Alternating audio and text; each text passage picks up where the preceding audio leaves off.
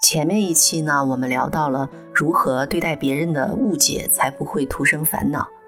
就有朋友跟我说了，你讲到就事论事的沟通，没有什么需要苦恼的地方。可是为什么我在工作中就事论事，却总会遇到那么多的烦恼呢？好吧，那我们今天就来聊聊就事论事中的烦恼是怎么生出来的吧。按说就事论事的本意呢，就是只针对事情本身来进行沟通，但需要沟通的又是什么呢？不同的人站在不同的角度来看同一件事，是一定会有不同看法的。正是因为如此，才需要彼此交流一下。目的呢，就是让彼此能够互相换个角度，了解对方的看法是打哪来的，然后就可以商量着如何达成一个共识了。所以，如果真的只是针对那件事本身，那肯定是不会生出什么烦恼的。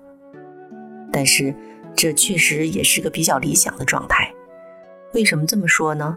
因为我们在就事论事的时候，常常并不能确保自己真的就是在就事论事。我们可能会无意识地夹带着一些其他的主观意见进去，所以就事论事就不那么纯粹了。打个比方说吧，假如有一天你炒菜多放了一点点盐，就是这么简简单单的一个事儿。而我吃了你炒的菜，觉得咸了。我跟你说，哎，今天的菜有点咸了哈。然后你说是吗？我倒觉得刚合适。看，是不是意见不统一了？如果这时候我跟你商量，哎，那下一次可不可以少放一丢丢盐呢？我吃着呢也没那么咸，而你吃着也只是稍稍淡了一点点。你觉得各退一步也还行，就欣然答应了。那这个分歧是不是就解决了？没有什么可烦恼的，对吧？但是，假如我不小心说的是，哎，这菜这么咸，难吃死了，那你听了肯定就不乐意了，是吧？看，情绪来了吧？它是怎么来的呢？那好，我们再来仔细回顾一下。如果我说菜有点咸，这于我而言呢？是针对这件事本身的一种客观表达，对吧？但如果我说菜这么咸，难吃死了，这就不只是在针对菜是不是咸这件事了，而是夹带了我对菜咸了的主观评断。这么咸，难吃死了，对吧？而我的这个主观评断呢，就已经是在输出情绪了。那你被我的情绪冲撞了一下，也就难免会有情绪的反应。或许这个时候你还能克制着自己的情绪反应。你说，如果盐放少了就没那么好味道了。可我又说了，哎，你觉得味道好了，可我吃不下了呀。你不能只顾着自己的感受，对吧？这时你又听出了埋怨的味道，再一次被情绪冲撞了一下，你也忍不住了。于是反驳道：“我怎么只顾自己的感受了？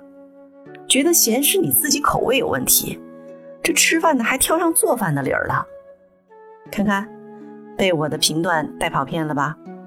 接下来，那咱俩还可能在这股情绪的驱动下，你一言我一语的争执起来，甚至是相互攻击，那烦恼不就越来越多了吗？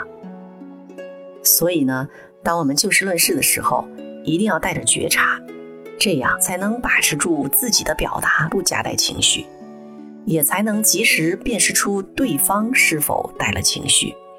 如果我们能够不跟着对方的情绪来做反应，那就可以把对方不小心带偏的节奏再调回到就事论事的中道上来，从而避免了徒生烦恼。任何的烦恼都不是事情本身带来的。而是我们对事情的评断所引发的，所以，我们如果不想被情绪席卷，那就要时刻带着觉察，避免习惯性的、不自觉的主观评断。如果我们带着觉察，那即便是我们不小心带上了主观评断，我们也能及时发现，并且及时放下，那样就不会再引发随后的烦恼了。好了，今天的这个话题。咱们就聊到这里。如果你还有什么其他的情感困惑，自己还没想明白的，欢迎你常来这里坐坐，听我陪你聊聊。你也可以把你的问题在评论区或私信里告诉我，我会在适当的时候做成节目来回答你。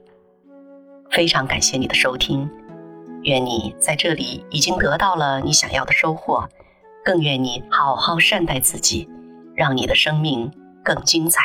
谢谢你。